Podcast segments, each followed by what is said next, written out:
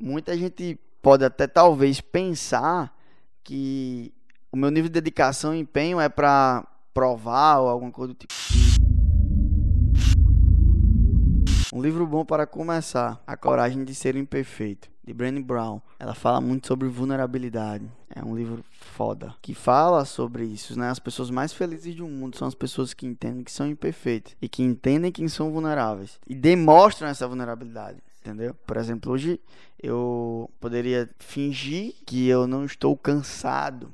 Não, estou cansado, falo que estou cansado. Muita gente pode até talvez pensar que o meu nível de dedicação e empenho é para provar ou alguma coisa do tipo. Não é porque eu quero realmente fazer a parada acontecer.